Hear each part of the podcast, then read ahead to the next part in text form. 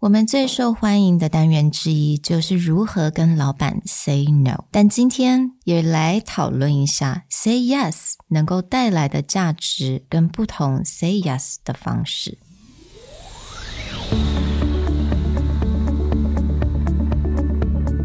Hello，欢迎来到 Executive Plus 主管与沟通力的 Podcast。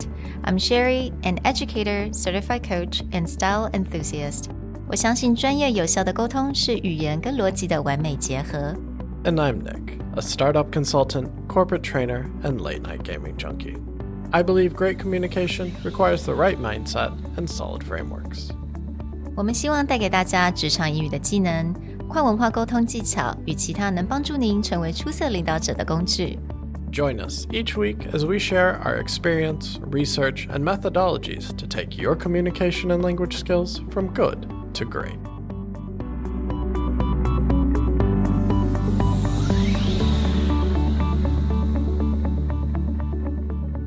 Hey, everybody, welcome back to the Executive Plus podcast. This month, we've talked about how to be clear, how to set boundaries, and how to say no. So, today, as a little bit more of a fun episode, we're going to flip it around and talk about how to say yes. Mm. So, in our next week's EPI episode, we're going to talk about saying no because we know that it's a very, very popular topic among our listeners. 但今天我想要也带给大家一个稍微不同的 episode，那也是比较轻松一点，也就是 how to say yes. Different ways of saying yes, and also how do you say yes when you are a little bit uncertain? So, if you want to take on a new project, if someone has asked you in the office to handle something, what are the basic ways to say yes without using the word yes? 那这一些呢，我觉得应该非常的容易来可以使用。So you can say sure thing, love to, absolutely, or of course. Other fun phrases that you can use, things that are from movies or you see often in pop culture, something like at your service. Mm. So you can imagine Batman has a butler, Alfred. Anytime Batman asks for something, Alfred always, oh, at your service. Mm. So it is a really good phrase to use when you're responding to your boss. Yeah. yeah, can just be kind of fun.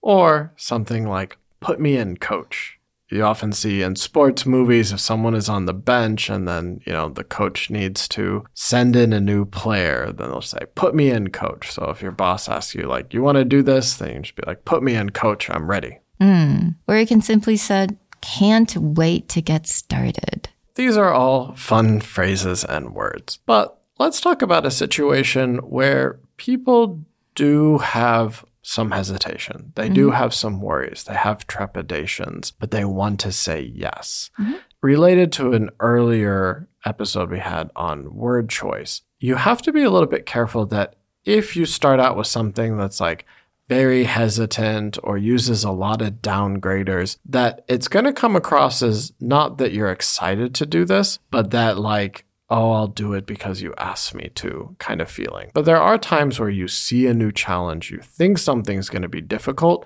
but you really are excited to get into it. So, what do you say instead? Mm, so exactly, I mean, getting out of your comfort zone, right? 离开你的舒适圈，这个就是我们今天想要来提供大家一些不同的 phrases 或者一些句子。So you can say, "Yes, I do have some reservation, but I like to try. In this case, it's okay to be honest. Mm-hmm. You have some worries, I have some reservations, but I want to give it a shot, mm-hmm. right? You are showing your willingness to get in there. Or you could just say something like, I'm going to have a lot of questions, but I definitely want to give this a try. Mm. Be honest about the reservations that you have. And also it creates conversation because the other side would just be like, Oh, so what are the questions? Feel free to ask those questions anytime. So that becomes like a trust, right? You're building that trust while you're saying yes to leave the comfort zone. Yeah. Or just along the lines of like, I know there's going to be a learning curve. So I'm going to be knocking on your door a lot to ask questions. But if you're okay with that, I'm really excited to do this. Yeah or you can say, if you're okay with me learning on the go, I love to do this. So, anytime that you preface it, mm-hmm.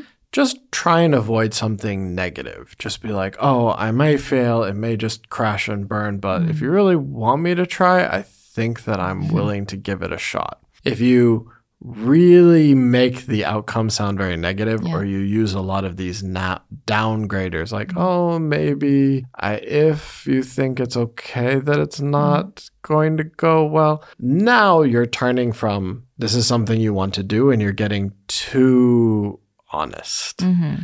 sometimes, yeah, you do have to go take that challenge. But if you want to be forward with them about you're going to have questions, you think there's going to be some bumps in the road or there's going to be a learning curve, you can say that. You just have to make it less negative, less downgraders, and really push towards that. If you're willing to do it, I'm willing to do it.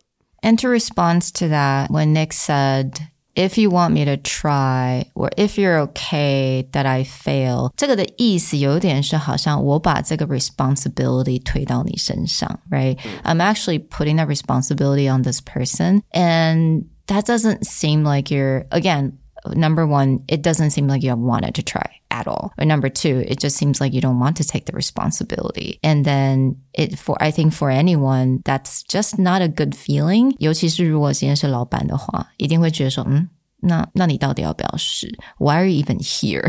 Yeah. Right. So it's just like, okay, if the consequences and responsibility are on me, Yeah. that's okay, but then I don't need you. exactly. right? So this is more along the lines of if you want to say yes, you can have concerns, but you also want to show that you are willing to take ownership mm-hmm. of this project. So this means not making it sound like you're pushing responsibility to the other person. Well, we hope that you enjoyed this very quick episode on how to say yes and join us next week as we dive more into how to say no to your boss. Talk to you next time. Bye. Bye. The Executive Plus podcast is a Presentality Group production, produced and hosted by Sherry Fang and Nick Howard. You can search us on Facebook, 主管英文 Executive Plus. You can also find us on Instagram, Communication R&D, and email us at sherry at epstyleplus.com.